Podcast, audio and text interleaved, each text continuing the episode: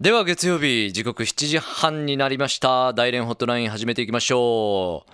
電話で林先生にお話を伺っていきます。こんばんは林先生。こんばんは、ともちさん、福岡リスナーの皆さん、こんばんは。はい今回もよろしくお願いします。こちらこそよろしくお願いします。お天気どうでしょはい、えー、大連は今週はですね、もう暑い、もう今日も暑かったんです。おそうですか。うんうん。で、先週の1週間は最高気温はもう30度を超えてて、うん。もう32、3度の、まあ最高気温ですね。うんうん。えあの蒸し暑い1週間でした。うんそうですか。ただし、えあの夜は、えー、22、3度前後くらいで、うん。もうクーラーはいらなくても、もう窓を開けっぱなしで、えなるほど。あのそのまま過ごし、まあ、夜は過ごしやすかったのでうん、そうですか。まあ福岡も大体同じような状況でしょうかね。うん。はい。はい。でさて、今週のお内容はですね、はい。ちょっと大連の分譲マンションのことについてご紹介したいと思います。おっと分譲マンション。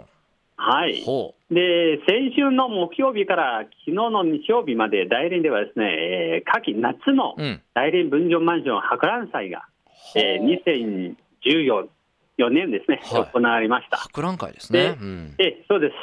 で中国国内と海外と合わせると50ぐらいの業者さんが、うん。えー60ぐらいの住宅団地を展示していたとう、ん。はい。でえー先ほどおご紹介しましたように、今回は、えー夏季、要するに夏の夏場のね。博覧会なんです、で1年を通しまして、大体春季、春とうん夏と秋と、年に3回が行われます。3回も行われるんですね。そうです。でこの前のお春の博覧会の時は、えー国内外から70、えー、72の業者が、ね。うんうん。えー79の住宅団地が展示して、で来場者数は22万人を超え超えました。うんでこの週末の3日間ぐらいで売買契約件数がうん。約8337件だったそうです。それだけ契約に至ったってことですね。そうです。うん。で昨日ですね、えーまでの、えー夏の展示会でです、まあ、夏の展示会ですが、えーで春季よりちょっと参加業者数は少なくなってて、そうですね。ごえー来紹介いただいたように。うん。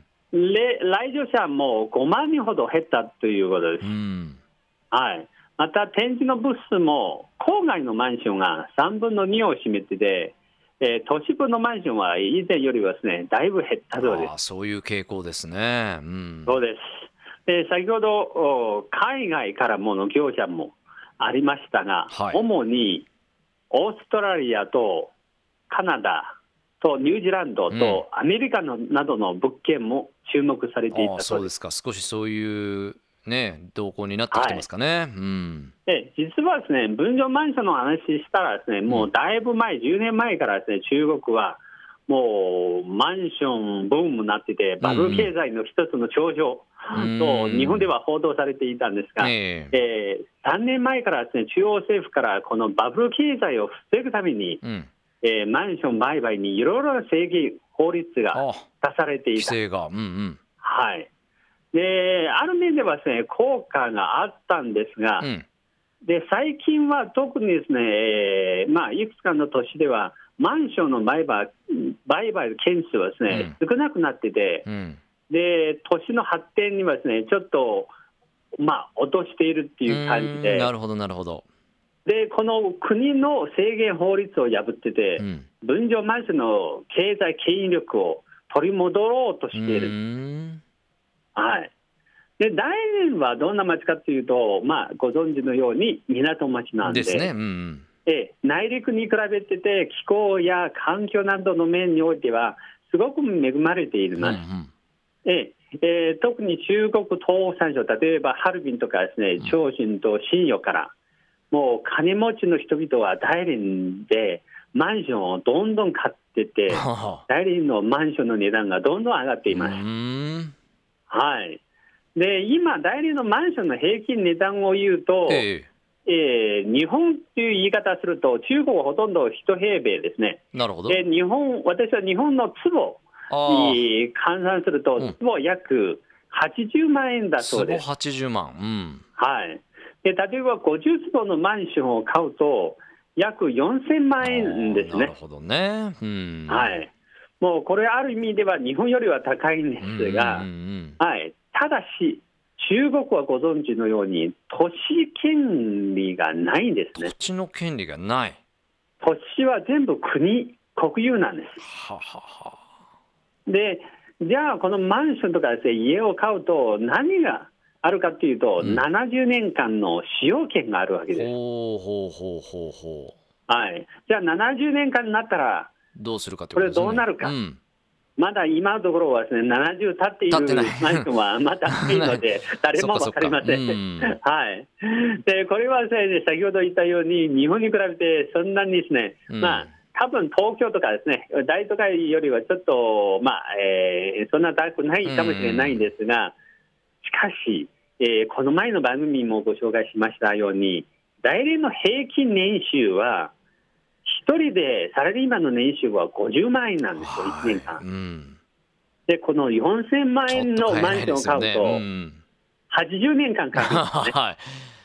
働これはきっぱなしでね。かなり、うんえー普通のサラリーマンは買えないな値段能ななんですよ数字。ですよね。うんはいただし、大連に比べて上海、適の値段はもっと高いです。もっと。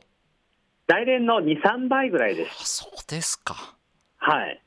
で、実はつい最近、私はちょっと、まあ、あるニュースを見てたんですが、北京のすごく繁華街にある、でこの老夫婦が持っていた20坪の古いマンションを売ったんですよ。古いマンション売って、うん。で、その売った値段は、うん。なんとアメリカで7軒の家を買ったそうです。それぐらい高値がついたということですね、じゃあ。高いですよ。はははで、多分ですね、北京の繁華街どころはですね、先ほど大連は一坪50万円ぐらいでしょ、で、あそこは多分ですね、まあ10倍とか8倍近くなると思います。はい。うん。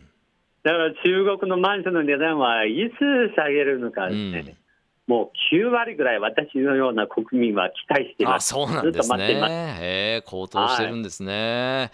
いや本当にあの興味深いデータをご紹介いただきました。まああの我々が生活する上でね、いい食事を欠かせない住む文化について、そうですね。えー夏の大連の分譲マンション博覧会ご紹介いただきました。はいい。やー本当にびっくりするような数字が続々ですけどもね。はい。そうですね。ねだから中国のやっぱりですね、この経済の向上率は、やっぱりこのマンションのおことは、ことに支えて維持されているんです、なるほどね。はい、ありがとうございます。